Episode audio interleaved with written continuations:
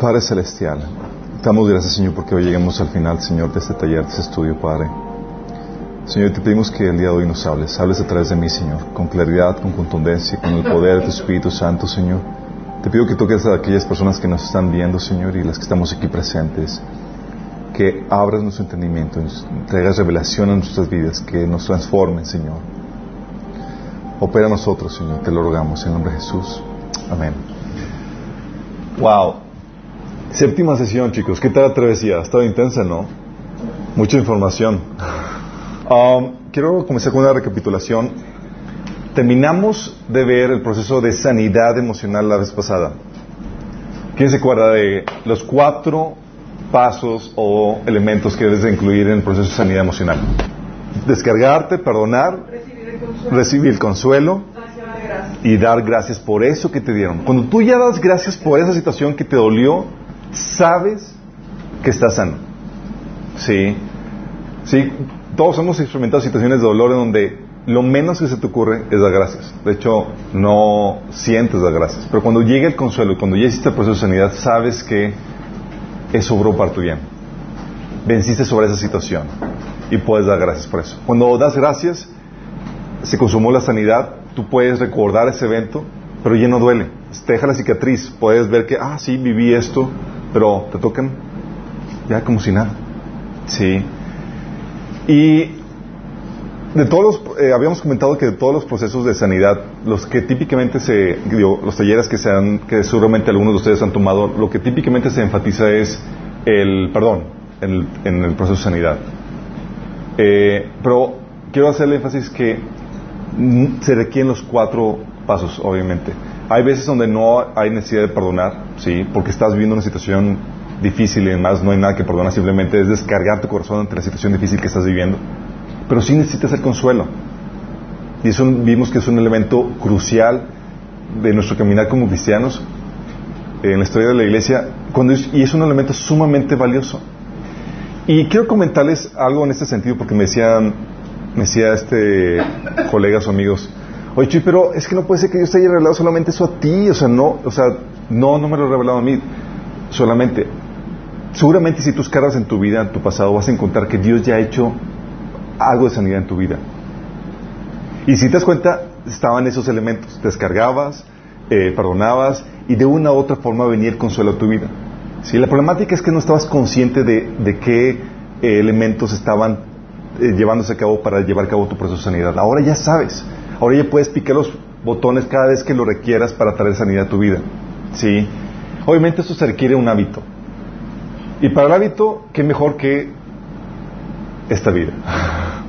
Va a haber situaciones difíciles, te va a haber gente, Dios va a poner de situaciones donde gente te va a herir, te va a molestar, va a haber cosas que van a propiciar o ayudarte a descargar, a, que hagas este proceso.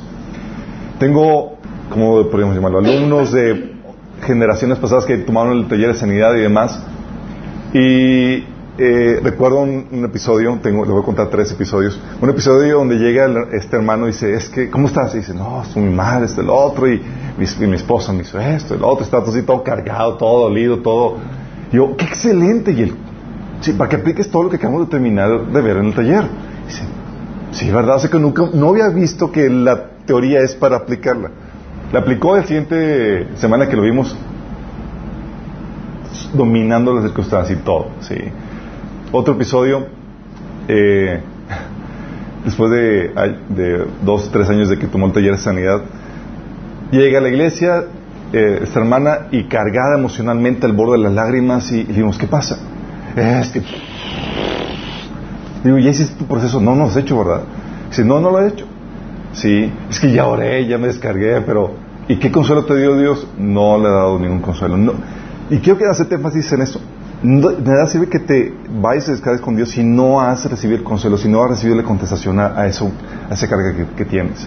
Otra amistad me decía, me decía esta amiga, yo ya apliqué el proceso de sanidad y, pero todavía siento ganas de descargarme con más gente. y yo, a ver, ¿qué consuelo te dio Dios? Consuelo. Y yo, ay, ok, necesitas tomarlo otra vez. No se salgan de su tiempo, de su proceso con Dios, de hacer el proceso, sin haber terminado de hacer el proceso.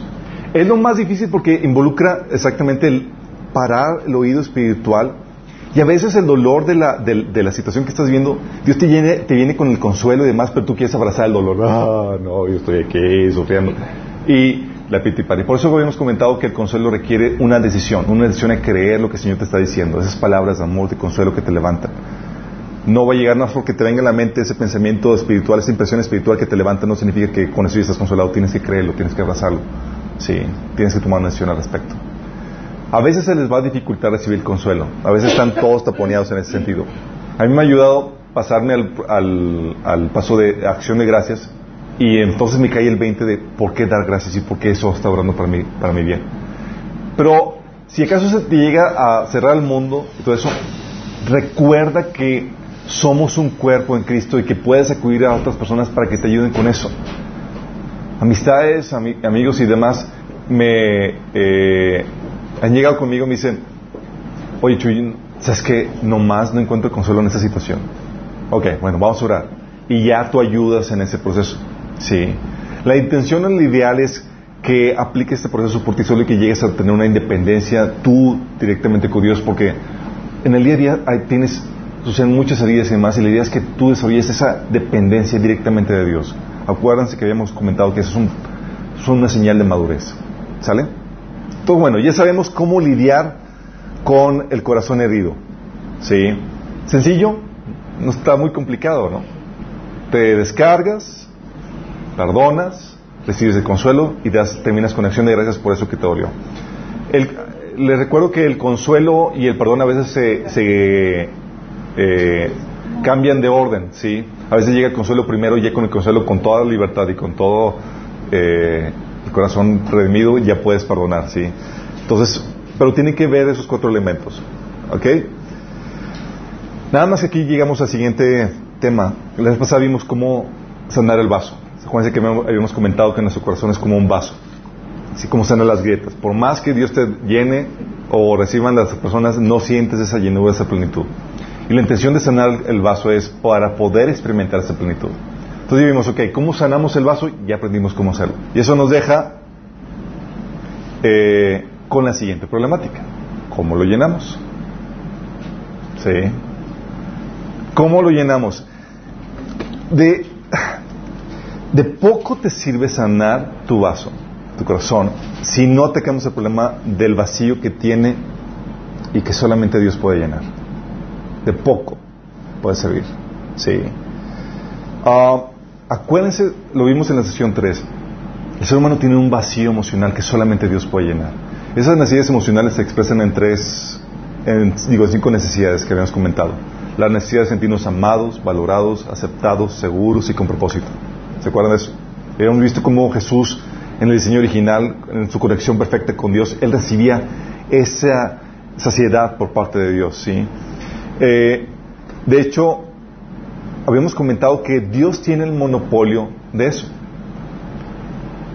Mientras que Dios puede ministrarte en sanidad por medio de otras personas, obviamente bajo la problemática de que generas una dependencia de esas personas, esta cuestión de la, de la llenura emocional, de satisfacción emocional, solamente Dios se le puede dar.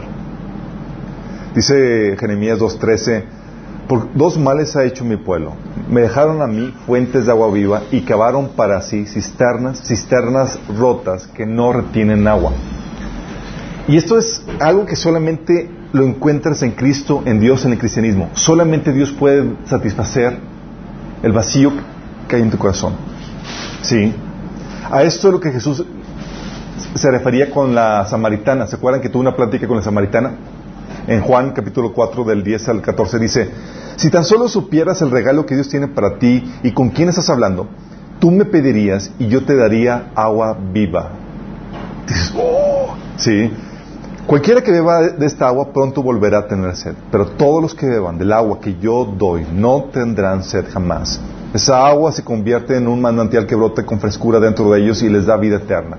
Está hablando de la saciedad emocional que el Señor te da, que te, el vaso está rebosando, como dice salmista. ¿Sí? Y esa nos llega a la, siguiente, a la problemática. Bueno, ok, Dios promete esto. Eh, ¿Y cómo lo lleno? ¿Cómo lo consigo? Sí, ya en mi vaso, ya en mi corazón. ¿Cómo lo lleno? Se llena de dos formas. Digo, de dos formas. Necesitas dos cosas para llenar tu corazón. Una necesitas recibir el Espíritu Santo. Y dos, necesitas desarrollar una comunión con Dios. Sencillo. Recibir el Espíritu Santo y desarrollar una comunión con Dios. Suena sencillo, pero dicen cómo gusta complicar las cosas. Vamos a, echarnos un clavado en esto. Eh, necesitas recibir el Espíritu Santo porque es, es el Espíritu Santo quien Dios utiliza para, para hacerte sentir su amor. Dice la Biblia en Juan 7, 37 al 39, dice, si alguien tiene sed, que venga a mí y beba. De aquel que cree en mí, como dice la Escritura, brotarán ríos de agua viva. Con esto se refería al Espíritu que habría de recibir más tarde de los que creyeran en Él. Este, sí, te está diciendo que es el Espíritu Santo el que te, te calma esa sed, el que te ayuda a sentir esa plenitud. ¿Por qué? Romanos 5.5 dice, el amor de Dios ha sido derramado en nuestros corazones por el Espíritu Santo que nos fue dado. La presencia del Espíritu Santo en tu corazón es lo que te hace sentir el amor de Dios. Y déjame decirte esto, es importante que entiendas esto. No solamente es entender el amor de Dios, es sentirlo. La promesa que Dios te da de satisfacción, de plenitud es, sientes la plenitud. No solamente la entiendes intelectualmente, no solamente la estudias, tú te sientes rebosando, te sientes, ¡Ah! sí. ¿Sí los ¿Alguien lo ha experimentado aquí? Se me queda así como que, oh, con cara de, de que está hablando este. Sí. Y el Espíritu Santo, ¿qué creen? Solo se recibe de una forma. El Espíritu Santo solamente se recibe de una forma. Y solamente Cristo tiene el monopolio del Espíritu Santo. Ah. Sí, o sea, si, si, si, no te entregas a Cristo, si no recibes la salvación, no hay Espíritu Santo. Sí. Tú puedes ser budista, eh, islámico, lo que, eh, cualquier otra religión.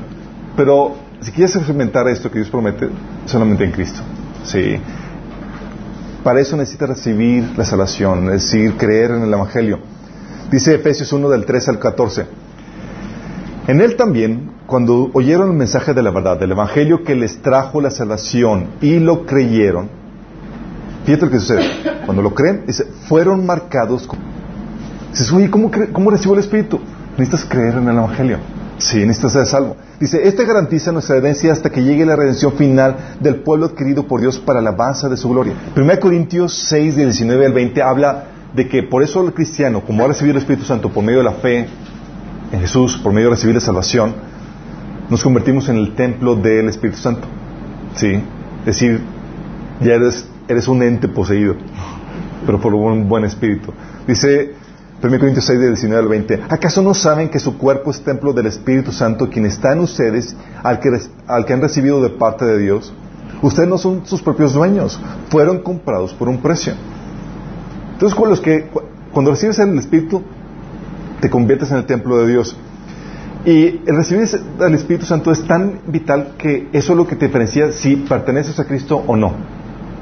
Si dice Romanos 8, 9. Sin embargo, ustedes no viven según la naturaleza pecaminosa, sino según el Espíritu. Si es que el Espíritu de Dios vive en, ustedes. Y si alguno no tiene el Espíritu de Cristo, no es de Cristo. Vóytelas, así de fuerte. Sí. Y esa llega la problemática, la pregunta clave. Ok, si la plenitud se recibe por el Espíritu y el Espíritu se recibe por la salvación, ¿cómo se recibe la salvación? De hecho, me gusta Marcos 1 del 14 al 15 porque te resume así claro cómo se debe, cómo se recibe la salvación. Dice, Jesús fue a Galilea a proclamar el evangelio del reino de Dios. Decía, el tiempo se ha cumplido y el reino de Dios se ha acercado. Arrepiéntanse y crean en el evangelio. Y esos son los dos componentes que te permiten recibir el Espíritu Santo. Uno, tienes que arrepentirte. Arrepentirse, estamos hablando de, significa rendir tu vida. Sí. Quiero que te visualices como que llegara un conquistador a tu ciudad y van a conquistarlo, ¿sí? Y dicen, o por las buenas o por las malas. y dices, no, pues por las buenas me rindo. Dios quiere que te rindas, ¿sí? Que cambies, que seas tú ser el Señor en tu vida y, que ahora Dios se convierta en tu Señor. ¿Sí? Rendir tu vida implica, y creo que consideras bien lo que implica, porque mucha gente acepta al Señor sin saber lo que el costo. Implica rendir tu vida en todos los sentidos, rendir tus sueños, oye, yo quiero este, este, estilo de vida, este deseo, eh, es rendirlo. Sí. Es rendir tu forma de pensar. Es que yo creo esto. Uh, es rendirlo. Oye, es que tengo mis tradiciones. Es Rendirles, exactamente, tenías. Sí, oye, es que eh, eh, yo, yo sí hablo, así soy. Sí, es rendir tu hablar, rendir tu actuar, es rendir tu vida a su señorío. Si no estás dispuesto a esto, no hay arrepentimiento y no hay negocio. Sí, no hay salvación. Jesús le dijo, cuando en Lucas 13, 3 y 5 le dice, voltea a la gente que le seguía, le dice, si te digo que si no se arrepienten, todos ustedes van a aparecer. Y dices, oítelas. Sí. Y Jesús no está bromeando, chicos. ¿Sí me? Entonces, una, es arrepentimiento. Y déjame decirte que el arrepentimiento lo que hace es que no te quita el pecado. Pone en ti la actitud correcta. La actitud de querer obedecer a Dios y someterte a su señoría. Porque aunque te entregues al Señor y recibas la salvación, vas a tener fallas, cosas que vas a tener que cambiar. Y vas a tener siempre el pecado en tu vida porque hay muchas cosas que tienes que cambiar. Y va a tomarte toda la vida. Sí. Pero la salvación no es por tus buenas obras, gracias a Dios. Es por tener la actitud correcta, es decir, el arrepentimiento y la fe en Cristo.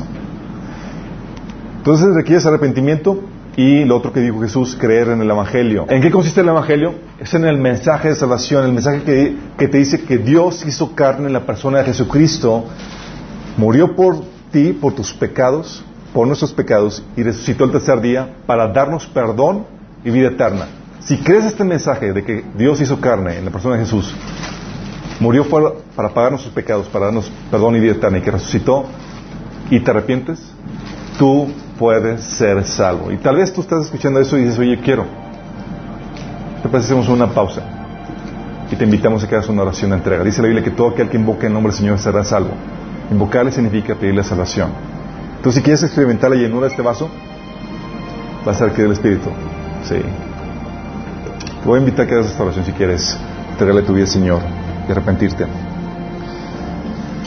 Di conmigo, Señor Jesús, en, en esta tarde me arrepiento de mis pecados.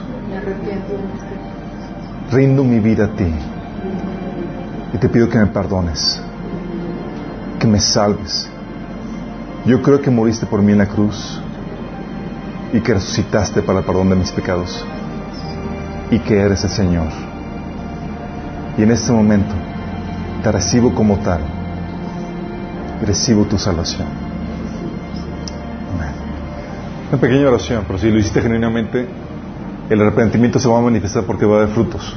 Sí, vas a empezar a congregarte, vas a empezar a leer la Biblia, vas a empezar a hacer las cosas que Dios te manda en ese sentido. Ok, entonces primer punto, si tú hiciste esto tienes el Espíritu Santo. Sí, lo vas a requerir para poder experimentar la plenitud que, Dios, que solamente Dios da.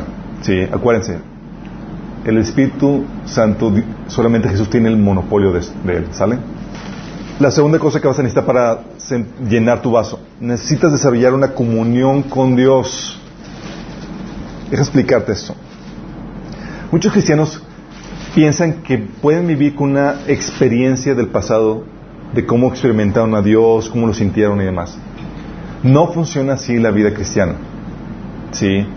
Dios quiere llenarte día a día. ¿Sí? Fíjate lo que dice Salmo 90, 14. Salmo 90, 14 dice, Sácianos cada mañana con tu amor inagotable para que cantemos de alegría hasta el fin de nuestra vida. ¿Sácianos qué? ¿Cada cuándo? Cada mañana. Cada mañana. Sí, tú necesitas desarrollar una comunión con Dios diaria. ¿Cuántas veces comes? Tres. Todos los días. Sí. Lo necesitas. Sí, necesitas entender que ese vacío que hay en tu corazón. Ok, dice, como cielo brama por las corrientes de agua, así clama mía, así clama por ti, oh Dios, el alma mía. ¿Han visto un ciervo clamando por agua, sí, bramando? Yo no lo he visto, pero me imagino la, la escena. Bueno, aquí te está diciendo cómo el alma clama de sed. Y dice que la, la razón de ese clamor que tiene tu alma es por para que Dios lo satisfaga. Dice, mi alma tiene sed de Dios, del Dios vivo. Cuando vendré y me presentaré delante de Dios. O sea, está hablando de, y quiero estar contigo, Señor. Y déjame decirte esto, ¿sí? Ah, ¿Han escuchado el término de educar al paladar? ¿A qué se refiere con eso educar, educar al paladar? Desarrollar el placer, el gusto por ciertas cosas que a las cuales no estás acostumbrado, ¿no? Bueno, algo así sucede con tu alma. Estamos, estamos acostumbrados a comer o satisfacer, entre comillas, satisfacer nuestra alma con comida chatarra. ¿Sí? Y nos dan algo sumamente nutritivo, que es Dios. Y a veces, sí. Y tenemos que desarrollar el gusto por Dios. Reeducarnos en ese sentido. Y toma tiempo, ¿eh? no es buena la primera. Sí, porque estás acostumbrado a otras formas de satisfacer tu alma. Salmo 143, 8 dice, es lo que dice de, del buscar la llenura de Dios diariamente. Dice, hazme oír cada mañana acerca de tu amor inagotable, porque en ti confío. Muéstrame por dónde debo andar, porque en ti me, entrego. Fíjate cómo el clamor de Dios, el clamor por Dios y la, búsqueda de su sociedad de amor es diariamente, cada mañana. Sí. Dice, y es algo que, que tú lo ves que Jesús lo tenía. ¿Has escuchado que eh, leímos, habíamos leído un pasaje la vez pasada, Juan 1.18, que decía, de su plenitud todos hemos recibido gracia sobre gracia. Está hablando de la llenura de, Jesús. Dice, a Dios nadie le vio, la ha visto nunca. El leonigénito, que es Dios, que vive en unión íntima con el Padre, nos los ha dado a conocer. Dice, oye, Jesús estaba en unión íntima, por eso tenía esa plenitud. Sí, y, cómo se veía en el, en el día a día. ¿Sabes cómo se veía esa, esa, esa búsqueda de plenitud en Jesús?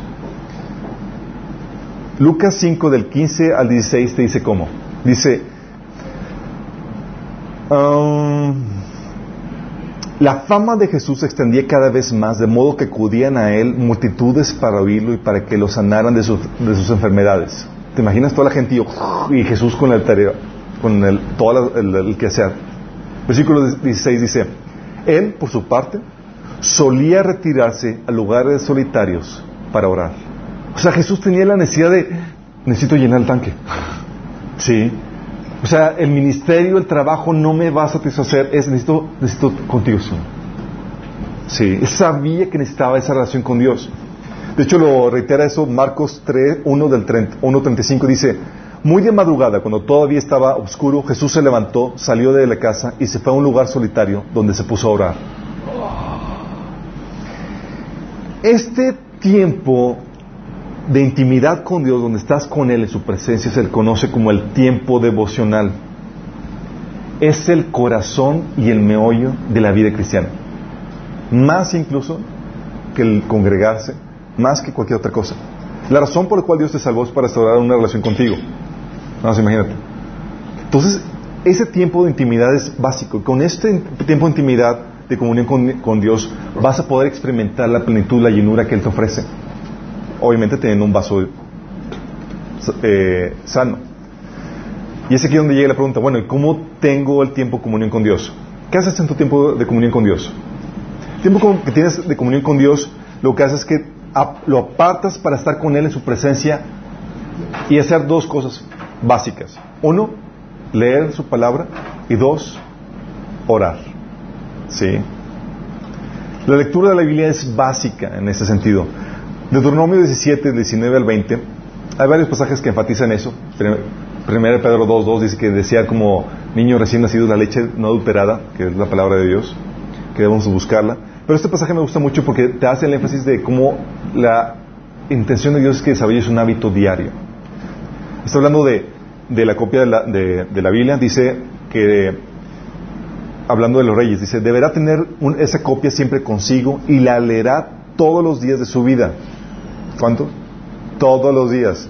De esa manera aprenderá a temer al Señor su Dios y a obedecer todas las condiciones de esta serie de instrucciones y decretos. La lectura diaria impedirá que se vuelva orgulloso y actúe como si fuera superior al resto de sus compatriotas. Y también impedirá que se aparte de los mandatos en lo más mínimo. ¡Wow! Lo que hace la lectura diaria de la Biblia. ¿Sí? Dicen, oye Chuy, pero esto se refiere a reyes. ¿Sí? ¿Y qué crees? Dice la Biblia que Dios nos hizo reyes y sacerdotes. Sí. Y déjame decirte que este pasaje que se refería a reyes era porque en ese, también en ese tiempo eh, el tener una copia de la Biblia era sumamente caro y laborioso. Ahorita no hay excusa. Sí.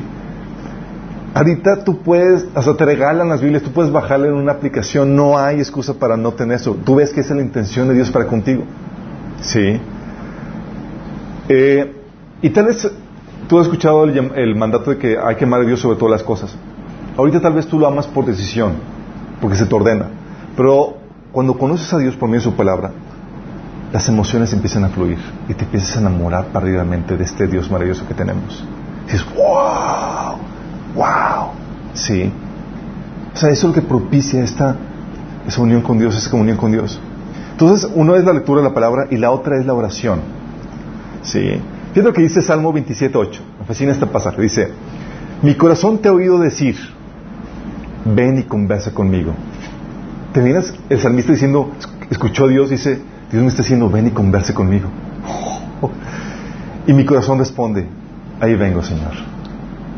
Si te estás viendo la, cita divina entre tú y Dios en ese sentido, dices, oh, Dios quiere tener comunión contigo, lo anhela. Dice la Biblia que Él, su Espíritu nos, nos anhela celosamente. Nada más imagínate lo fuerte que es esto. Nada más que quiero aclararte que hay dos tipos de oraciones. Y esa es esta es una de las cosas por las cuales mucha gente no encuentra satisfacción en su tiempo devocional. De eso compartimos un, este, em, compartimos de ese tema en una aplicación que ahí les puse el link. Eh, cada vez que hay una cosa en rojo es porque eh, hay un link ahí en, el, en el bosquejo. Pero hay dos tipos de oraciones. Así como podríamos ponerle los casados podrían tener dos tipos de relaciones con su esposa. ¿sí? Una es de cosas de trabajo, como va a los pendientes de la casa, el ministerio, etcétera, y tú vas y hablas con eso. Y es como si fuera una relación de asistente de trabajo, ¿sí? Y esa misma dinámica se da en tu relación con Dios. Tú puedes tener una oración, pero es una oración de trabajo. Y en ese nivel tú lidias con asuntos de trabajo, ministerio, pendientes, eh, eh, eh, con todo lo que tiene que ver con la oración intercesora. Oye, hay que orar por tal persona, hay que sacar este, Señor, aquí, ayúdame con él. Todo lo que tiene que ver con el trabajo. Sí, es oración intercesora. Pero hay otro tipo de oración. Y esta oración es una oración diseñada para tu deleite. Así como en la oración de esposo y esposa, no todos trabajo, no todos son pendientes. Es, oye, ¿cómo estás? oye, vamos a platicar, vamos a ir a cine juntos, vamos a sentarnos, vamos a conversar, qué onda contigo, qué hay en tu corazón, el, abrir tu corazón. ¿Sí? Eso mismo se da con Dios. En este nivel se centra la oración en, en disfrutarse, en intimar. Es una oración devocional, no es una oración intercesora. Y este tipo de oración es la que satisface. Sí. Muchos tienen oración de Dios donde llegan y es como que la chamba. A ver, Señor, tengo lista de, intercesión. Sí y te traigo y todo por todo eso, pero no un hola, ¿cómo estás? El cómo te sientes, el, el intimar con Dios. Salmo 27 del 4 al 8 te dice, lo único que le pido al Señor, lo que más anhelo, es vivir en la casa del Señor todos los días de mi vida, deleitándome en la perfección del Señor y meditando dentro de su templo. Fíjate lo que, cómo lo pone, lo pinta el salmista, dice, que esté contigo, Señor, nomás para deleitarme contigo. Nada más así, deleitarme. Más adelante es donde pone el salmista, dice en el versículo 8, mi corazón te ha oído decir, ven y converse conmigo. Sí, no, no son rezos, no es, quiero que me platiques cómo estás, quiero que abras tu corazón conmigo. Y mi corazón responde, ahí vengo, Señor. Sí, ese es el tipo de intimidad que Dios quiere. Recuerdo que cuando yo estaba comenzando mi caminar con Cristo, yo tenía mi tiempo devocional, pero era mi tiempo era un ritual, literalmente. Sí, eh, tenía mi seccionado mi tiempo donde tal tiempo de lectura, tal tiempo de, de, oración, intercesión y tal tiempo de, de, alabanza y de oración. Y era como que sonaba la alarma, el que sigue. Y el que sigue era como que tenía, y si no cumplía todo, si todo sistemático, y si no tenía eso, sentía que estaba siendo improductivo en mi tiempo. Sí, teníamos, que aprovechar el tiempo máximo, lo que hay que aprender, lo que hay que, por quién orar y, y mi cuota de adoración, ¿no? Pero recuerdo que eh, estaba en ese tiempo en la, madrugada con el Señor y, el Espíritu Santo me dice, no hagas nada. Y estaba en la torre. Y, se, era claro que era Él. Y, pero le empieza a dar la duda porque dices, pues, ¿qué onda? Y así pasó un día, así pasó otro día. Y el Señor me estaba repitiendo, y yo, ¿qué onda? O sea, me sentía improductivo, sentía que estaba perdiendo el tiempo. Sí. Hasta que me quedó el 20 lo que el Señor estaba haciendo. El Señor me estaba ayudando a recuperar el propósito del tiempo y era deleitarme en Él, en su presencia. O sea, no era cumplir con una serie de requisitos era, vamos a disfrutar la presencia mutuamente. Más informal. Exactamente, informales. Estás aquí conmigo. O sea, el Señor me enseñó a disfrutar su presencia. Sin hacer nada, disfrutarlo ahí. Entonces veíamos juntos los amaneceres. A veces simplemente eh, daba uno que otro comentario. Y el Señor me hacía sentir cómo Él estaba ahí disfrutando. Era como que nos cita.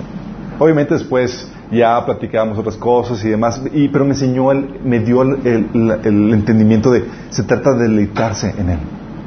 Sí, es el tiempo, de, es, el, tiempo devocional, ese tiempo de oración es lo que satisface el alma. El Salmo 73, 25. ¿A quién tengo en el cielo sino a ti? Te deseo más que cualquier cosa en la tierra. Porque cuando aprendes a desarrollar esa intimidad con Dios, lo único que deseas en la tierra es a Él. Porque aprendes a satisfacer tu vaso en Dios. Sí. Salmo 84, 10 dice, porque mejor es un día en tus atrios que mil fuera de ellos. Escogería estar en la puerta de la casa de mi Dios que habitar en las moradas de la maldad. Sí. Ese tiempo de, de, devocional es cuando estás deleitándote en Él. A veces en mi tiempo con Él, leo el pasaje y nada más empiezo a platicar, wow, Señor, te la bañaste con esto. Wow, ¿qué onda con esto? O sea, eres asombroso y no me salen así el avance de adoración ante, lo que ante lo que leí. Estoy, eh, o a veces en mi tiempo devocional estoy nada más extasiado con todo lo que he hecho en mi vida. O dándole gracias y no paro. Y es como que estoy derramando mi corazón. Y eso es lo que te enseña la Biblia. Sí, Salmo 62, 8 dice, confía siempre en Él, pueblo mío, ábrele tu corazón cuando estés ante Él. Sacar lo que hay en tu corazón. A veces llegamos con Él y nada más es la tarea, la chamba. Pero Dios que tiene un tiempo donde tú le abres tu corazón, donde le sacas lo que hay ahí. En ese tiempo de, intimidad es donde tú aproveches para derramar tus cargas, tus preocupaciones. Él quiere escucharlas. Sí. En ese tiempo que, yo tengo con, Dios, aprovecho para derramar mis preocupaciones, mis frustraciones, mis problemáticas y, e, incluso hacer mi proceso de sanidad. Sí. Y cuando ya llevas práctica con esto, cuando aprendes a descargarte, a derramar tu corazón en ese proceso de sanidad ahí en su presencia, lo que te encuentras es que te encuentras que desarrollaste una, una comunión con Dios muy entrañable. Porque a veces tu corazón, ¿y con quién? Es con quien intima, sino sino con la persona con la que abres tu corazón. Y donde sacas tus emociones, lo que sientes, tus, tus sentimientos más profundos, tus cargas, tus dolores. Empiezas a, a a profundizar en tu relación con Dios por medio de el abrir tu corazón a Él. ¿Sí? Por eso dice ahí, le derrama como agua tu corazón ante la presencia del Señor. ¿Sí? Es parte de ese proceso. Todo no se trata de tener una oración intercesora. Yo con los primeros años de, caminar con el Señor era la chamba y era desgastante. Me ponía las botas de trabajo y demás. Ok, Señor, tenemos que orar por esto y esto y esto. Y salía, no salía fresco, no salía lleno, no, salía así como que para un break. Pero cuando desarrollas este tipo de oración, la oración devocional, donde se trata de disfrutar, intimar con Dios, sales ¡oh! así en las nubes, ¿sí? Lleno de la presencia de Dios, lleno del amor de Dios. ¿sí? Y es ahí donde algo que te ayuda a sentir esto, esta, esa profundidad en la, en, la, en la intimidad con Dios, es el tiempo de adoración, el tiempo de gracias, ayuda a intimar, intimar con Él. ¿Sabes? dice Juan 4, 23 al 24, dice, porque se acerca el tiempo, de hecho ya ha llegado, cuando los verdaderos adoradores adorarán al Padre en espíritu y en verdad. El Padre busca personas que lo adoren de esa manera, pues Dios es espíritu. Por eso todos los que lo adoran deben hacerlo en espíritu y en verdad. Dice la Biblia que cuando viene tu espíritu, el espíritu a morar dentro de ti, tu espíritu renace, nace de nuevo, lo que dice Juan capítulo 3. Y ahora tú estás calificado porque ya tu espíritu está vivo para poder adorar a Dios en espíritu y en verdad. Déjame decirte que esta, esta, adoración lo que te ayuda, te ayuda a desarrollar ese tiempo de intimidad con Él, esta relación romántica con Dios. ¿Han ido a reuniones en iglesias donde están la alabanza y la adoración y la presencia está derramándose? Y sientes que ya está llena. Bueno, ¿sabes tú que eso lo puedes tener en tu tipo personal con Él? Dice la Biblia que Dios habita la alabanza de sus pueblos. ¿Quieres sentir la presencia de Dios? Uno de los secretos que puedes hacer para sentir esa llenura es tener ese tiempo de intimidad, de adoración con Dios. Y llega Dios y no se resiste al amor que estás expresando y llega y te llena. Sí, y está ahí morando contigo. Recuerdo situaciones, y si algo aprendí en, esto era que lo que me satisfacía era el tiempo de alabanza y de oración. Y en ese entonces pues, tenía mis cassettes, ¿sí? De alabanza y de oración. Y tenía ya mis, mis canciones preferidas donde sabía que entraba en la presencia de Dios con ellos. y recuerdo que, que tan adicto era la, a la alabanza y oración que en ocasión se me acabó la, eh, la batería del, de, de mi Walkman, ¿no? Estaba, Señor, por favor, dale batería otra vez en mi Walkman. Estaba llorando y obviamente como niño chiquito ahí, ¿no? Y de repente que vuelve a funcionar, yo, ay, gracias Señor, gracias, ¿verdad? ¿Por qué? Porque el Espíritu, acuérdate que lo que Dios quiere es tener una relación de amor. Eh, la intención, la decisión de Dios es tener una relación de amor eh, recíproca con el hombre. Sí, Él te ama demasiado y te cela. Dice eh, Santiago 4.5, el Espíritu que le ha hecho morar en nosotros nos anhela celosamente. ¿Has tenido un amante, alguien que te cela? ¿Has tenido un novio celoso? Bueno, así es Dios contigo, te cela. ¿Te imaginas? Entonces estás solo y dices, que se me siento muy solo, Señor? O sea, quiero que... Y Dios, estoy aquí que te anhelo y... o sea, a veces esperamos a Dios con nuestras expresiones y no entendemos lo, ni mencionamos cómo es la relación de Dios con nosotros. Dice, eh, la oración de Jesús, ¿sabes que, que, que, el Padre amaba tremendamente a su Hijo? ¿sí? Y la oración de Jesús en Juan 17, 25 es que el amor con que me has amado, que esté en ellos. ¿Te imaginas con cuánto amor te ama Dios? Así como Dios ama a Jesús, a ti. Sí. Por eso, cuando tú no correspondes a ese amor, cuando tú buscas otras cosas, dice Apocalipsis 2.4, tengo contra ti que has dejado tu primer amor. Por eso, chicos, una de las preguntas que hacemos a las personas en nuestra iglesia y en nuestro, caminar, en nuestro contacto, contacto con ellos es, ¿cómo vas con tu tiempo devocional? ¿Lo estás teniendo? Porque si no lo estás teniendo, estás operando con un vaso vacío. ¿Sí? Y si estás operando con un vaso vacío, estás utilizando otros medios para satisfacerte, no en Dios. Estás, no estás experimentando la plenitud que Dios te da. ¿Sí me explico? Por eso les, les pongo mucho gorro con eso. Sí, y, algunos que ya me conocen saben, sí, sí, llegar tú me pones mucho gorro, sí. Y cada vez que me llegan así como que no, ya, ya, ya, y porque les pregunto, ¿cómo vas en tu tiempo con él?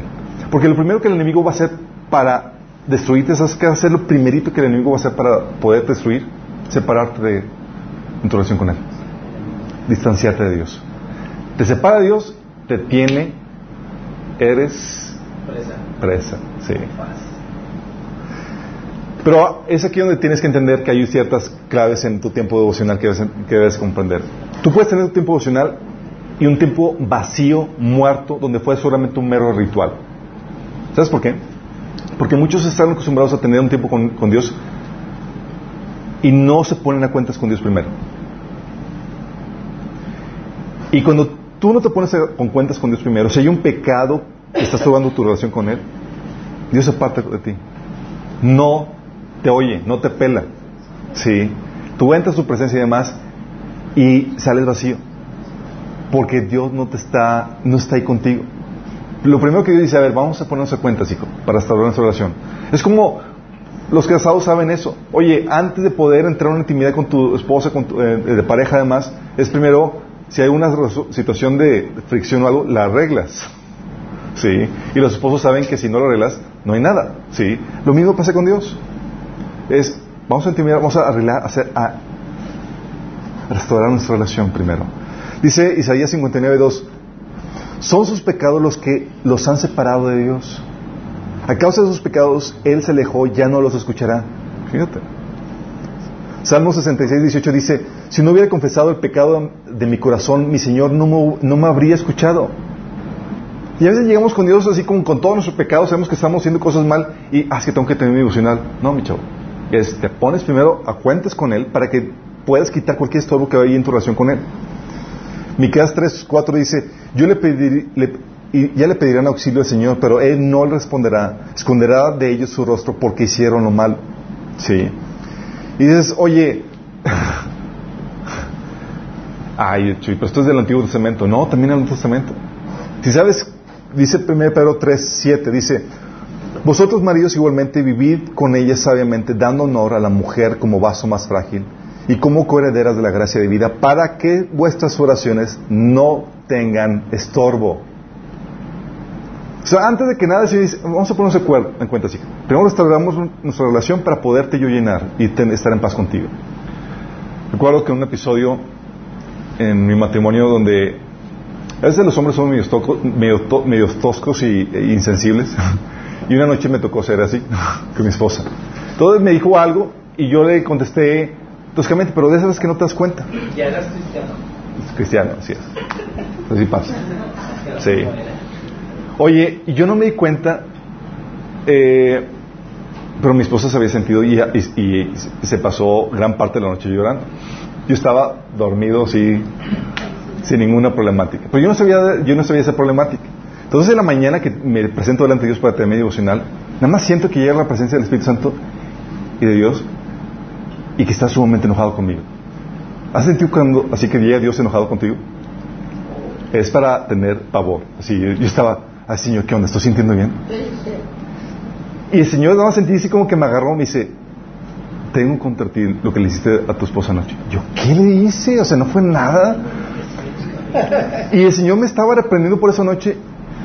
Y dije, ok, Señor, bueno, voy a poner cuentas. Total, voy con mi esposa, estaba cambiando. Oye, amor, el Señor me está rasguñando por esto, pero ¿para qué no? Son puras puntadas mías. Y ella, ¡ah! Empezó a orar. Gracias, Señor. Y, estaba ella contenta y estaba llorando de alegría porque, porque Dios me había reprendido. Porque para ella era, Dios me ama tanto que reprende a mi esposo. Mi suegro. Mi suegro. Mi, mi, papá. me tuve que poner cuentas con él. O sea, y si no, créeme, no hubiera fluido nada. Sí. Pero así pasa contigo. Tú no puedes esperar llegar a la presencia de Dios y tú sabiendo cosas que estás haciendo algo mal, porque ahí se corta la relación. Ahí se corta, no hay nada. Y si no hay nada, no hay nada de nada. No hay quien te llene. No hay quien te satisfaga. Si te das cuenta por qué, oye, no solamente es tener tiempo emocional, es caminar en santidad importante para poder experimentar la llenura de Dios con la conciencia limpia. Importante.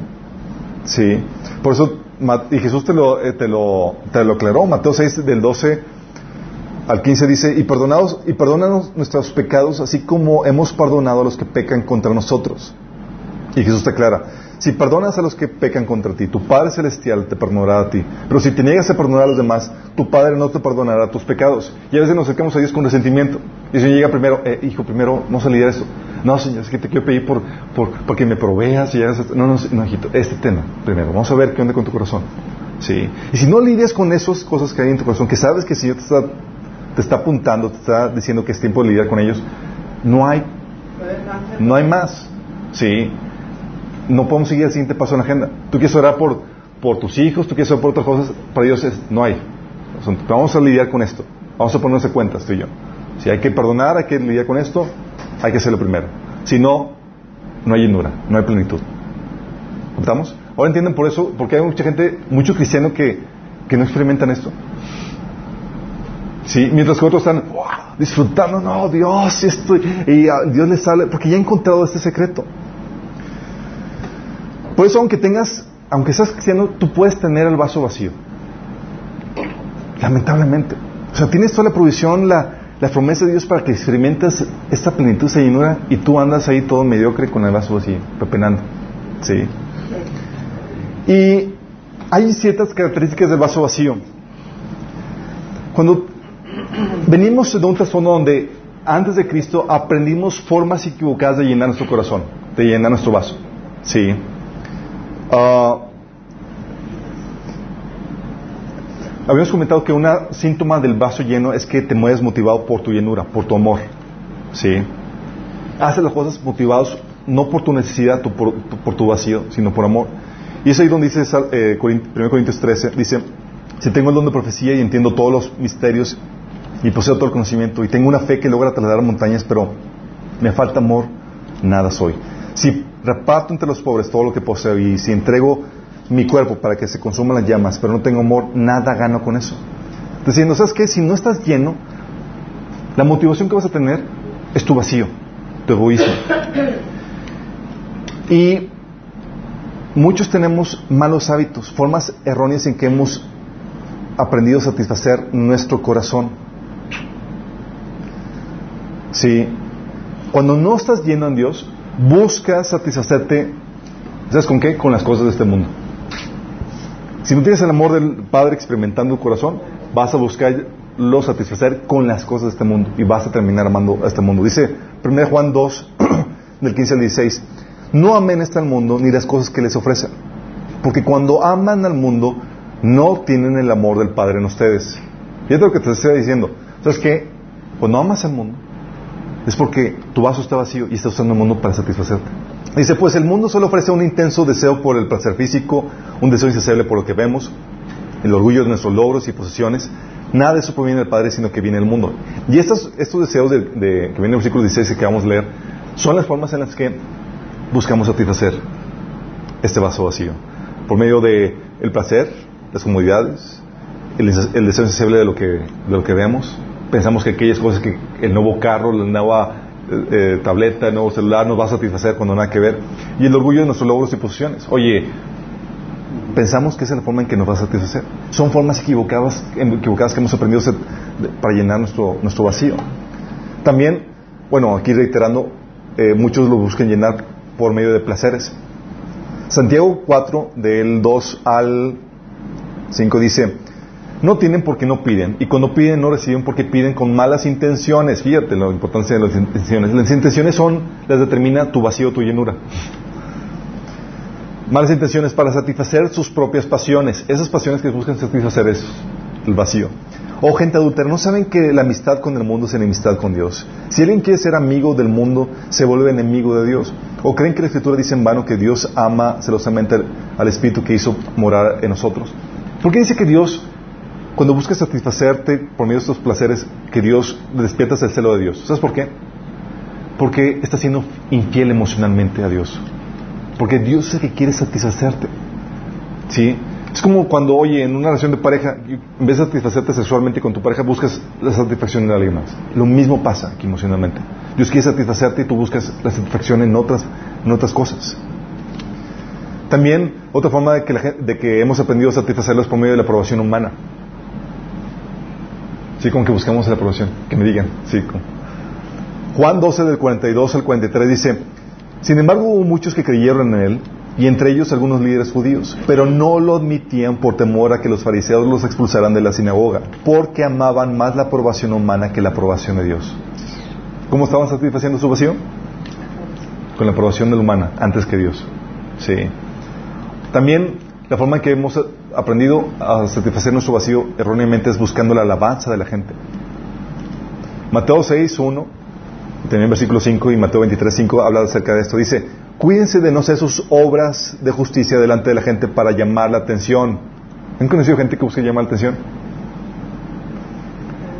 Si actúan así, su Padre que está en el cielo no les dará ninguna recompensa. Sí. Otra versión dice, eh, para que los demás los admiren, o sea, llamar la atención o buscarle que la demás gente te admire. Y es una forma en que hemos aprendido erróneamente de satisfacer nuestro vacío. ¿Tú estás cayendo en esto? Cuidado. Es una señal de que tu vaso no está lleno. Hay algo mal en tu tiempo con Él, en tu relación con Dios, o no has aprendido los hábitos correctos.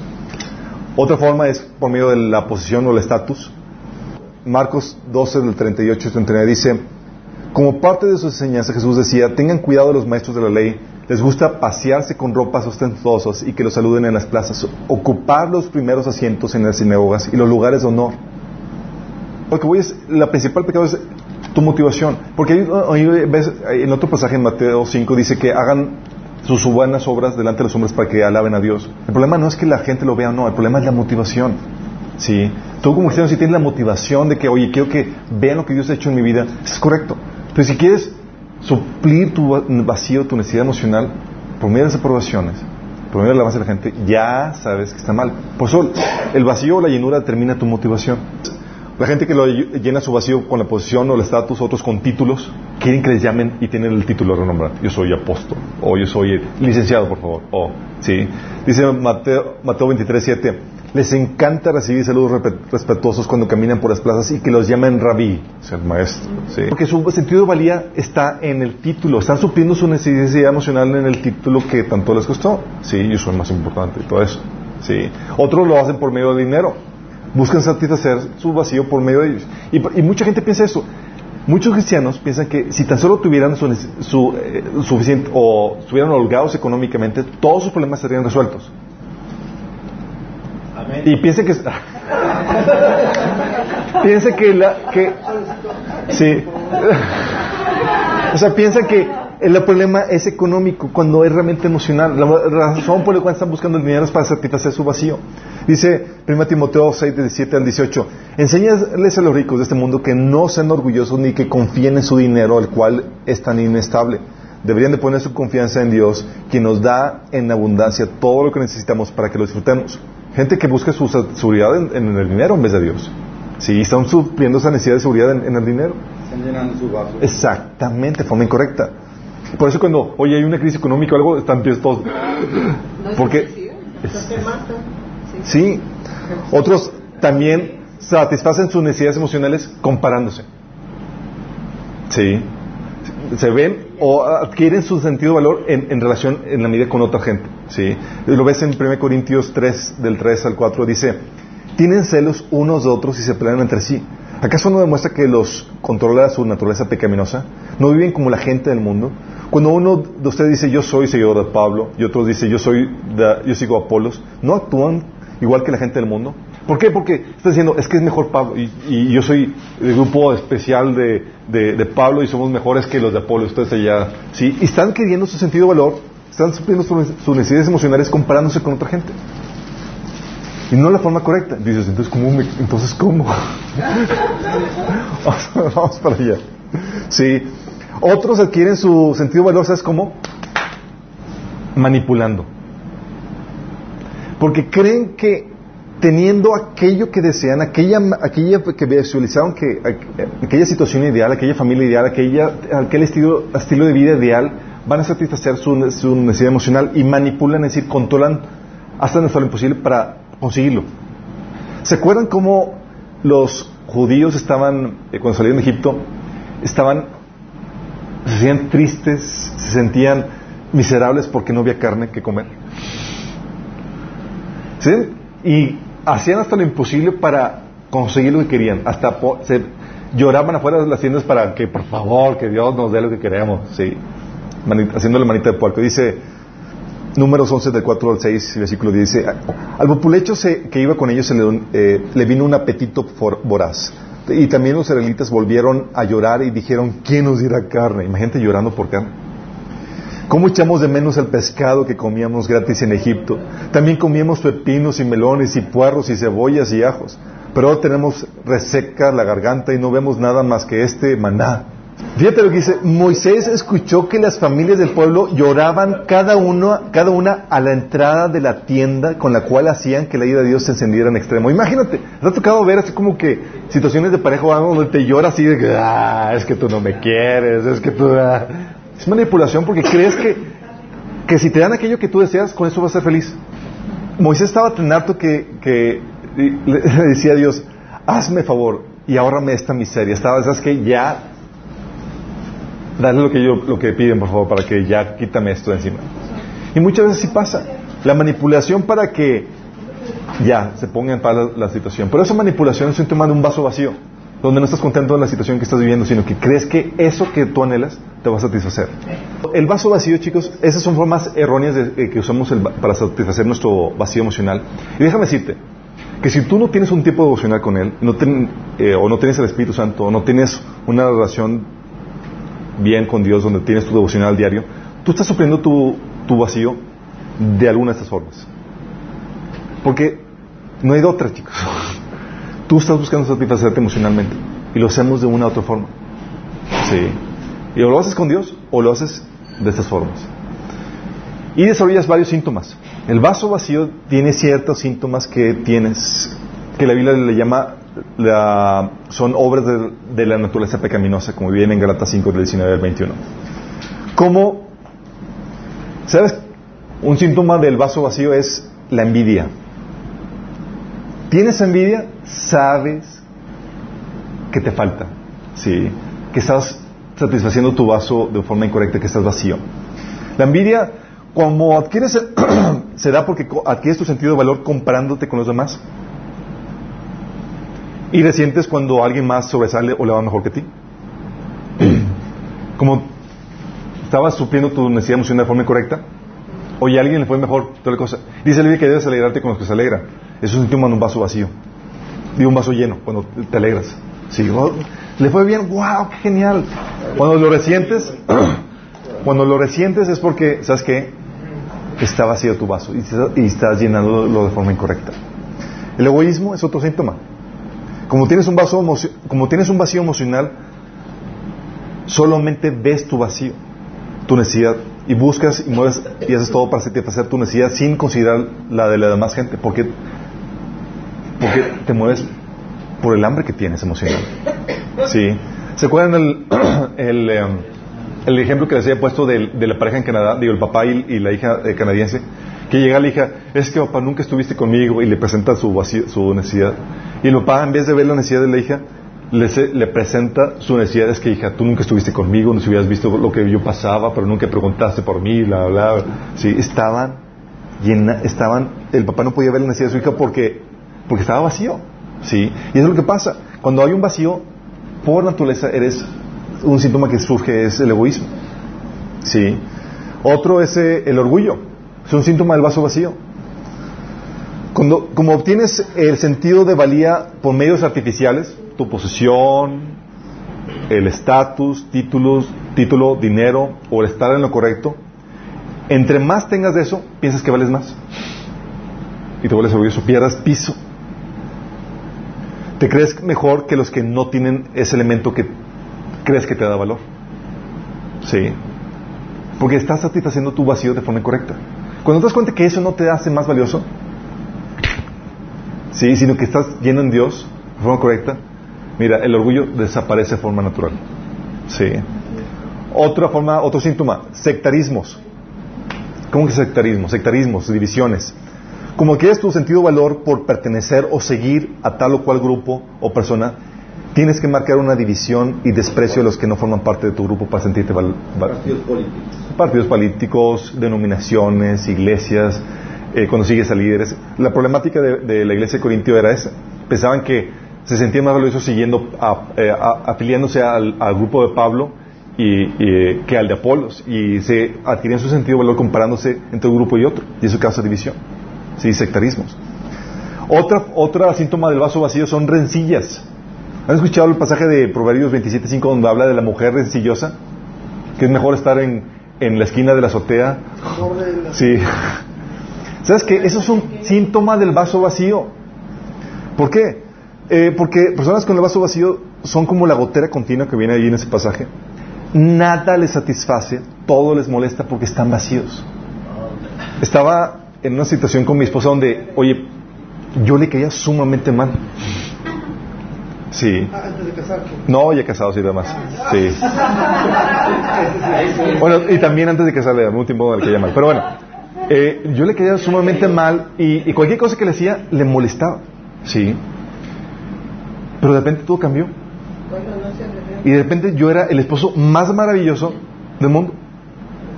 Y yo le digo, oye amor, ¿qué onda? ¿Por qué, qué ese cambio? Y me dice, ¿sabes qué? Es que estaba queriendo llenar contigo y era llenarme con Dios. Y ahorita que estoy lleno en Dios, o sea, te veo maravilloso yo. Gracias, Señor. es que eso es lo que pasa. ¿Sí? Porque como tienes un hambre y como el hambre nadie te la puede satisfacer más que Dios, o sea, cualquier cosa que te o sea, fuchi porque no me da lo que me satisface. ¿Sí? Genera este, este, este, este síntoma. Otro síntoma es el ser posesivo. ¿Sí?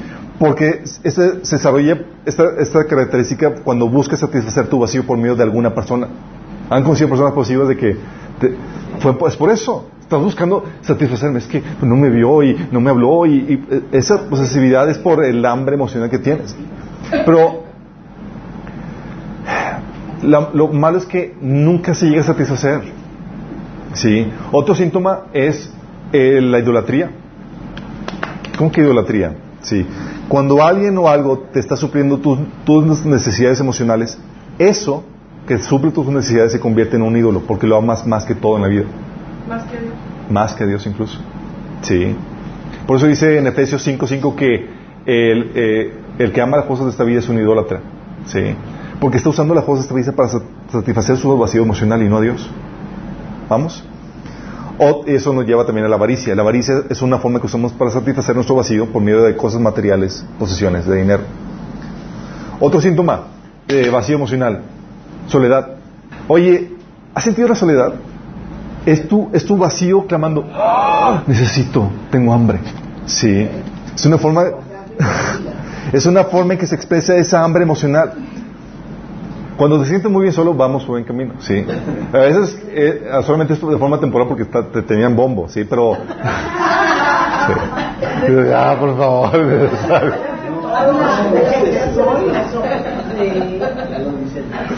ok. Entonces, el sentimiento de soledad, ¿sabes qué es? Es, es- es el hambre que tienes, no por una persona, es por Dios. Sí.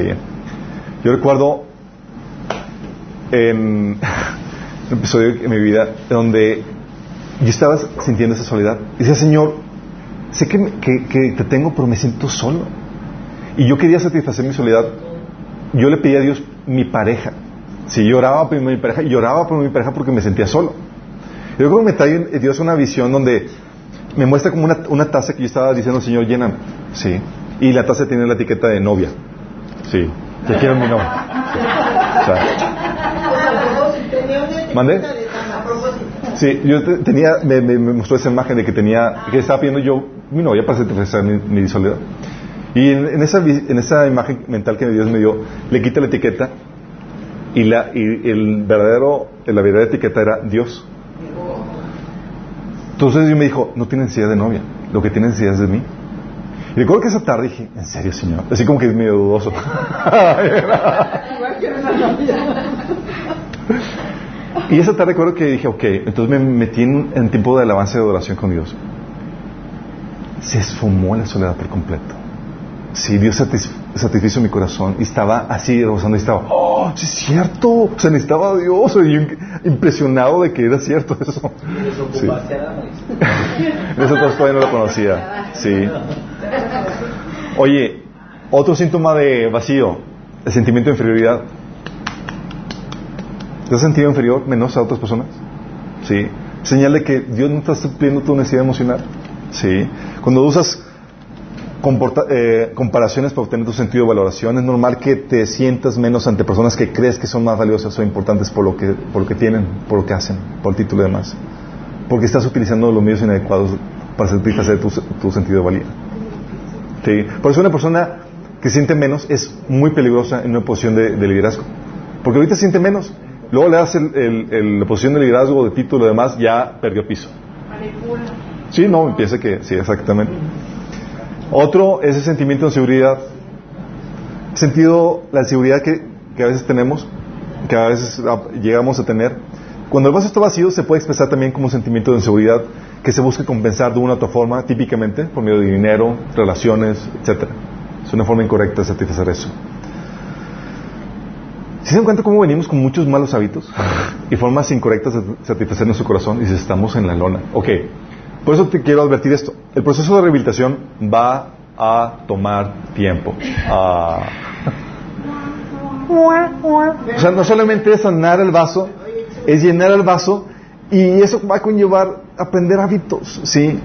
Ok, les digo que va a tomar tiempo, chicos, porque pasamos o todos comenzamos de un proceso de inmadurez a la madurez que es la altura del varón perfecto que es Cristo.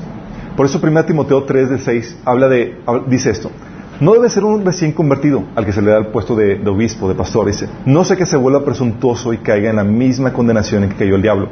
¿Por qué no debe ser un recién convertido? Porque apenas está comenzando este proceso de aprender cómo satisfacerse y ubicarse en Dios. Porque si, como venimos de un trasfondo donde aprendimos de la forma incorrecta de satisfacer nuestro corazón, le das a alguien un puesto, pierde piso. Sí, por eso dice, todavía no madurado. No le des el puesto a un lugar, a una persona recién convertida. No tiene la madurez. Por eso también, eh, Dice en, en 1 Corintios 3, del 1 al 4, dice, amados hermanos, cuando estuve con ustedes no pude hablarles como lo haría con, como personas espirituales, es decir, maduros. Tuve que hablarles como si pertenecieran a este mundo o como si fueran niños en Cristo. Niños en Cristo. ¿Cómo, ¿Cómo es una persona niño en Cristo? Una persona que es niño en Cristo, que es infantil en espiritualmente, casi nada se diferencia de una persona no cristiana. Dice, tuve que alimentarlos de leche y no de alimentos sólidos porque no estaban preparados para algo más sustancioso. Y aún no están preparados porque todavía están bajo el control de su naturaleza pecaminosa.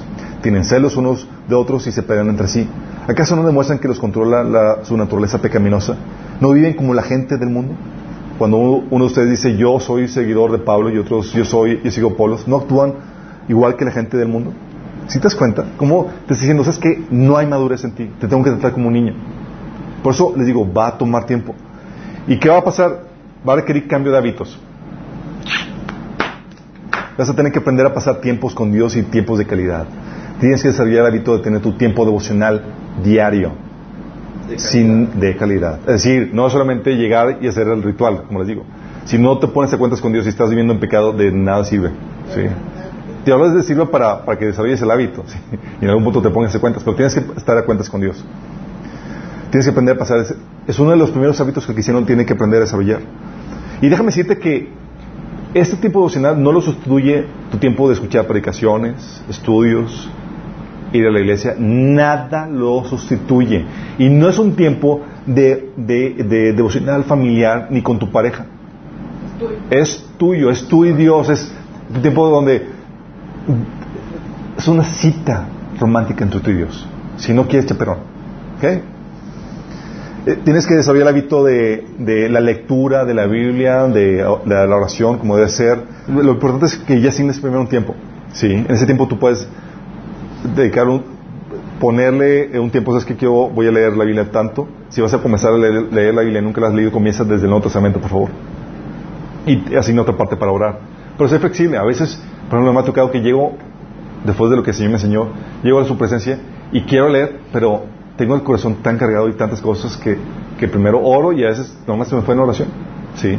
Y me tengo que poner la corriente en la lectura más adelante y demás, pero tienes que tener esa flexibilidad porque es un tiempo, es una relación, y es orgánico es, es- ese tiempo. Tienes que aprender que es una relación, ¿sí? por eso tiene que pasar, trascender, no, no puede caer en un ritual. ¿sí? Es, llegas con Dios, es- a veces la agenda va a cambiar. Y déjame advertirles esto. Eh, puedes caer en el error, en el error de tener tus libros devocionales, sí, de que el pan diario, esos, no lo uses en tu tiempo devocional. Puedes leerlo en tu tiempo, sí, después de la comida y demás. Tienes que aprender a tomarla directamente de la fuente, que es la palabra de Dios, sí, y tampoco te vayas a, a- a ciclar en un pasaje de la Biblia. Tengo una persona que, eh, que le preguntamos cómo es su tiempo devocional y, y qué está leyendo, qué Señor te está mostrando. Y llevaba meses. El único pasaje que leía era Corintios 13. Sí. Corint- 1 Corintios 13. El, el pasaje que habla del, am- del amor. Sí. Entonces no se trata de eso, tienes que avanzar en ese conocimiento. Hay muchas cosas que usted quiere hablar, ¿sí? Puedes, puedes leer los salmos y demás, pero no te puedes ciclar en eso. Entonces tienes que eh, desarrollar esos hábitos, el hábito, por ejemplo, que la Biblia enseña que de tratar a la demás gente como si fueran más importantes que tú, ¿sí? Debes de eh, desarrollar el hábito del congregarte, de servir, son cosas que, eh, que- te ayudan en esto. También, oye, el- este proceso de madurez te lleva, este, este proceso que el Señor te, te- te va a meter para rehabilitarte, eh, va a implicar un cambio de mentalidad, ¿sí? O sea, vas a tener que aprender a ubicar tu sentido de valor en Dios y en la herencia que tienes en Él. ¿Sí ¿Sabes por qué Jesús podía hacer cosas humillantes que tú y yo muchas veces ni nos atreveríamos? A veces nos ven a nosotros haciendo algo que humillante y es como que, ay, ching, el que dirán, porque todavía tenemos el, buscamos satisfacer nuestras necesi- necesidades por el título, la posición o lo que hacemos. Fíjate, Ju- Juan 13, del 13 al 4 dice, sabía Jesús que el Padre había puesto todas las cosas bajo su dominio y que había salido de Dios y a él volvía. Fíjate que él sabía quién era, sabía de dónde venía y a dónde venía y lo que se le había dado. Así que se levantó de la mesa, se quitó el manto y ató una toalla en la cintura y se puso a lavar los pies de los discípulos.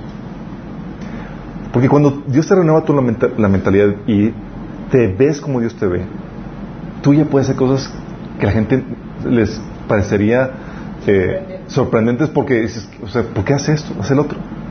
Que son humillantes muchas veces. Que no van de acuerdo a tu estatus o tu posición. Porque tú ya sabes quién eres. Sí. Puedes hacer este tipo de expresiones. Entonces, ¿va a implicar un cambio de mentalidad? Sí. Vas a aprender a ubicar tu sentido de valor en Dios y en la herencia que tienes. Va a verte como Dios te ve. Va a implicar también que aprendas a ver a, a otros como Dios los ve. A ver las circunstancias como Dios las ve. Vas a aprender a ver las cosas como Dios las ve en general. Sí. Pero, y esa aquí es la parte donde que no gusta mucho. Va a implicar situaciones dolorosas. Enseñarte a llenar el vacío y a experimentar la plenitud de Dios va a implicar dolor. Tenía que llegar a este punto. ¿Por qué digo esto? Hebreos 12, del 5 a 6, habla acerca de la disciplina que Dios da, sí, que es dolorosa, pero que da frutos de justicia. Va a implicar situaciones dolorosas, te pone ese ejemplo, y también va a implicar el despojo que muchas veces Dios te hace. ¿Se acuerdan del joven rico? ¿Cómo suplía sus necesidades emocionales? ¿Cómo creen que suplía? Con la lana. Con la lana.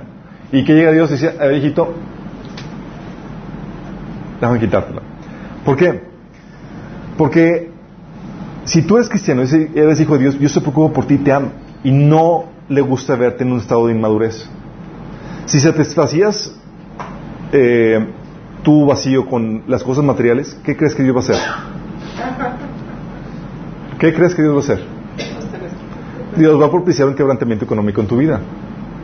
¿Por qué no te ama? No, porque te ama. Porque estás llenando mal el vaso. No estás experimentando la plenitud que Él te ofrece. ¿Sí estamos explicando? A, a menos que aprendas a obedecer. Exactamente. Cuando aprendes ya acortas el proceso de aprendizaje. Oye, si satisfacías tu necesidad emocional con tus amigos, ¿sabes qué va a hacer Dios? Dios va a propiciar rechazo de ellos. Oye, lo hacías con tu familia, tu papá, tu mamá y demás, Dios va a propiciar un quebrantamiento en la relación. ¿Por qué no te ama? No, porque te ama. Oye, ¿satisfacías la, eh, tu necesidad emocional en alguna relación? Sí, va, a- utilizar ese tipo de situaciones. Si satisfacías tu, tu necesidad comparándote con otras personas, ¿sabes qué Dios va a permitir? Va a prosperar a otros, va a levantar a otras personas y no a ti. Recuerdo cuando estaba eh, comenzando mi caminar en Cristo, comienzas inmaduro, o típicamente, y en era, era la competencia ministerial. Si a ver quién sirve, quién, quién hace esto, quién sobresale más en esta situación. Y recuerdo que estaba un, había, fue a la iglesia un chavo que era, estaba- era más joven que yo, y que había viajado, había eh, compartido demás y toda la cosa. Y yo estaba, tenía la envidia todo lo que da, sí, en serio. Luego estaba así, y luego de repente que llega el Espíritu Santo me dice, ¿ves esto? Lo que está haciendo. Viene de viajar, luego compartió esto y quiero que ores porque le dé más unción y, quiero que ores para que le dé más y toda cosa. Señor, ¿por qué me estás pidiendo que ore para que le... o sea, y yo, Y yo. ¿qué estaba haciendo? Señor me estaba eh, qui- qui- quitando esa forma en que estaba supliendo mi necesidad emocional. Sí. Y me estaba enseñando cómo salir de esa dinámica enfermiza. Sí. Y me está enseñando que no se trata de mi, de mi gloria, no se trata de mí, se trata de Él, de que sea exaltado, quien sea que lo exalte. ¿Sí me explico? Así es. Oye, que te satisfacías tu vacío por medio del ministerio, la actividad de que haya. ¿Sabes qué iba a hacer? Lo va a cortar. Hay un video que les puse en un link ahí de un, eh, creo que es brasileño, que habla de cómo eh, sacó un, un, un CD y demás y que lo llamaban a predicar y toda la cosa, y estaba tan envuelto que dejó su tiempo con Dios. Y de repente, nada, un vacío, nadie le hablaba, nadie lo invitaba, nadie nada. Y estaba buscando a Dios qué onda con eso. Y el Señor le habla y le reclama, porque no ha estado pasando tiempo con Él. Sí, ahí les puse el link, véanlo, les va a sacar la lágrima de cómo Dios celando. Sí. Oye, ¿satisfacías tu, tu vacío emocional, tu necesidad emocional con tu imagen? Engordas.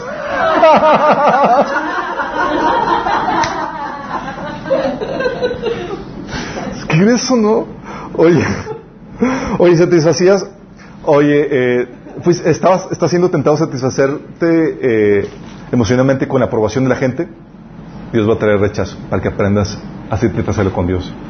Oye, eh, estás, ve Dios que, que tú vas a- que puedes perder el, el- puedes perder piso por medio de los, con los títulos y demás, y Dios va a permitir que pases por una etapa de, de oprobio. ¿Tienes das cuenta lo que Dios hace? Y lo hace por amor a nosotros. Y nosotros, oh, no, Dios me quiere, la, la, la. Y Dios, no, hija, te, te amo tanto. Sí, nada más que no entiendes mi forma de pensar. ¿Qué es oprobio? Oprobio, vergüenza, rechazo, humillación, ¿sí? Ah, si te sa- satisfacías, eh, querías satisfacer tu necesidad emocional por lo grande del ministerio y lo famoso, ¿qué crees que va a venir? Y lo hace por amor. Preocúpate si Dios no lo hiciera. En serio. Yo me he dado cuenta, o sea, de cómo Dios forja mi corazón, porque es engañoso. A un año de caminar y digo, Señor, yo estoy listo. Y dice, eh, yo soy el que te digo quién está cuándo está listo y cuándo no. Sí. Y, y te, y te mantiene así eh, humillado y demás, y, y te enseña ¿sí? a, a- a- corregir tus motivaciones y demás. Recuerdo cuando estábamos comenzando y a veces no, no, no venía ni una persona, o a veces nada más una persona, y estaba Señor, bla, bla. Y yo me estaba diciendo, ¿cuál es tu motivación? Si tu motivación es lo grande, el misterio, te va a doler, porque estás buscando satisfacerte emocionalmente en eso. Hasta que no te duele, estás listo. Yo, ok, Señor. Entonces déjame corregir eso. ¿Sí se dan cuenta cómo Dios trabaja con nosotros? Sí. Oye, los- te, satisfacías por medio del trabajo, lo que sea, lo que sea que estás utilizando para satisfacer tu vacío emocional, Dios va a tratar contigo en eso. Y lo hace por amor, como leímos en, eh, como dice en Hebreos capítulo 12, porque te ama. Preocúpate si te dejara la deriva. Así. Yo le doy gracias a Dios porque ha sido porque me, ha corregido vez tras vez y me ha dejado pasar por estas situaciones donde me ha permitido corregir mi corazón cuando veo que se estaba desviando, cuando estaba utilizando otras cosas para satisfacer artificialmente lo- mi necesidad emocional. Pero lo mismo lo hace contigo. Y lo mismo lo está haciendo contigo. Y dice, "Eh, Señor, no me, no me ama porque, porque mi, mi familia me rechaza. No, porque te ama, te, la familia te rechaza. Oye, es que no me, no me ama porque me va mal económicamente. No, te ama demasiado que está permitiendo eso. Porque está supliendo equivocadamente tus necesidades emocionales. Porque no estás pasando tiempo con Él, te está celando. Está, ¿Sabes qué está haciendo Dios? Está matando a tus amantes, Tus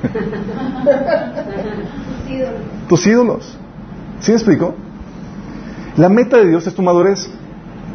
La meta de Dios es que experimentes la plenitud en Dios, no en las circunstancias, no en las cosas. ¿Sí?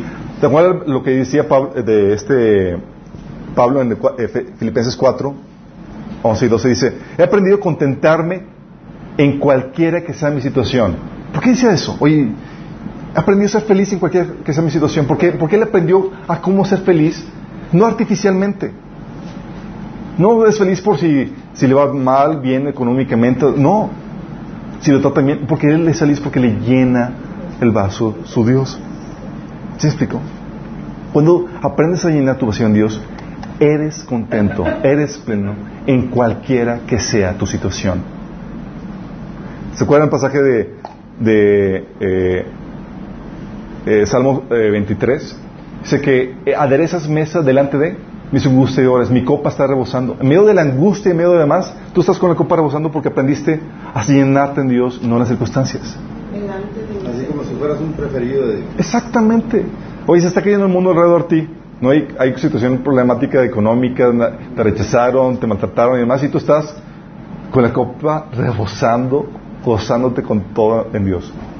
¿Puede ser, suceder eso? Te lo digo por experiencia, sucede. Yo lo estoy experimentando y espero que tú también lo puedas exper- experimentar. Entonces, ¿qué- lo que Dios quiere, tu madurez, que experimentes la plenitud de Dios, que hagas tu relación, de tu relación con Dios, esa plenitud. ¿Cómo? Dios se convierte en tu todo. Filipenses 3, 7, 9 dice, sin embargo, todo aquello que para mí era ganancia, ahora lo considero pérdida por causa de Cristo. Es más, todo lo considero pérdida por razón del incomparable valor de conocer a Cristo Jesús, mi Señor. Por Él he perdido todo y lo tengo por estiércol a fin de ganar a Cristo y, y encontrarme unido a Él. ¡Wow! ¿Ves una persona enamorada? Es una persona que Jesús le suple sus necesidades emocionales por completo. Por eso el salmista también decía, Salmo 73, 25, ¿a quién tengo los cielos sino a ti? Te deseo más que cualquier cosa en la tierra. O nada deseo en la tierra. ¿Sí? ¿Por qué? Porque cuando llegas a esta satisfacción, ya nada quieres. ¿Sí? Lo demás está extra, está de más. Entonces Dios quiere que hagas de tu relación con Dios esa plenitud. También quiere que conozcas y aprendas y a ver el amor de Dios en cualquiera que sea tu circunstancia. Sí, porque cuando prendes el consuelo de Dios y llenarte en Dios, tú ves el amor en cualquier que sea tu circunstancia. Dice Romanos 8, 35, 37. ¿Acaso hay algo que, se que, nos, que pueda separarnos del amor de Cristo? Para muchos, sí, porque sienten que Dios no lo ama por la situación que están viviendo. Pero fíjate lo que dice. ¿Será que Él ya no nos ama si tenemos problemas, aflicciones, si somos perseguidos o pasamos hambre o estamos en la miseria o en peligro o bajo amenaza de muerte? Muchos dicen que sí, porque no están experimentando esta plenitud, esta llenura. Como dicen las escrituras, por tu causa nos matan cada día, nos tratan como ovejas al matadero. Claro que no. A pesar de todas estas cosas, nuestra victoria es absoluta por medio de Cristo, quien nos amó. O sea, tú puedes sentir el amor de Dios en medio de estas situaciones adversas. Puede ser feliz. Y puedes ser feliz. Sí. Y al final de Dios, parte de este proceso de madurez, Dios quiere que produzcas los frutos del Espíritu. Los frutos del Espíritu se dan de forma natural cuando experimentas esta llenura, esta plenitud, que son amor, gozo, paz, paciencia, bondad, benignidad, fe, templanza, mansedumbre. Sí. Y acuérdense que las recompensas que tú vas a recibir en, en Dios, cuando Él venga, va a ser por tener este carácter, este fruto del Espíritu. Primero. Si no desarrollas esto, si no sanas tu corazón y si no llenas tu corazón, tú eres una amenaza para Dios. Una amenaza en el liderazgo, una amenaza donde quiera que estés. Porque vas a utilizar el- medios artificiales para llenarte. A utilizar a la gente que pastoreas, haciéndola dependiente de ti. Porque tú, tú llenas tu vacío teniendo el número de gente que depende de ti. Vas a utilizar tu ministerio, vas a, vas a, vas a abusar de una otra forma. Sí, no vas a ser un buen líder conforme al corazón de Dios. Podrás tener la teología correcta, pero si el corazón no está sano y no está lleno, eres una amenaza. Por eso, la primera cosa que hay que hacer es llenar el corazón. Van a fluir los frutos del Espíritu y Dios te va a calificar para que puedas avanzar al ministerio que tiene preparado para ti. Sin eso no hay nada. ¿Oramos? Padre Celestial, te damos gracias, Señor, porque podemos ver cuánto nos amas, Señor, y todo lo que haces para moldear nuestro corazón, Señor, y llevarnos a buscar una satisfacción total y plena en ti, Señor. Padre, ayúdanos en este proceso de rehabilitación, Señor, que cortemos los tiempos de dificultad y de crisis, de disciplina que tú pones en nuestras vidas, Señor, para que aprendamos a llenar nuestro vacío en ti, Señor. Señor, ayúdanos a despojarnos de todos esos medios artificiales que utilizamos para llenar nuestro vacío y que lo llenemos en ti, Señor, para que tú te conviertas en lo principal, en lo único, en lo que más amemos en esta vida, Señor. Llévanos por este proceso de la mano, Señor. Te lo pedimos en el nombre de Jesús.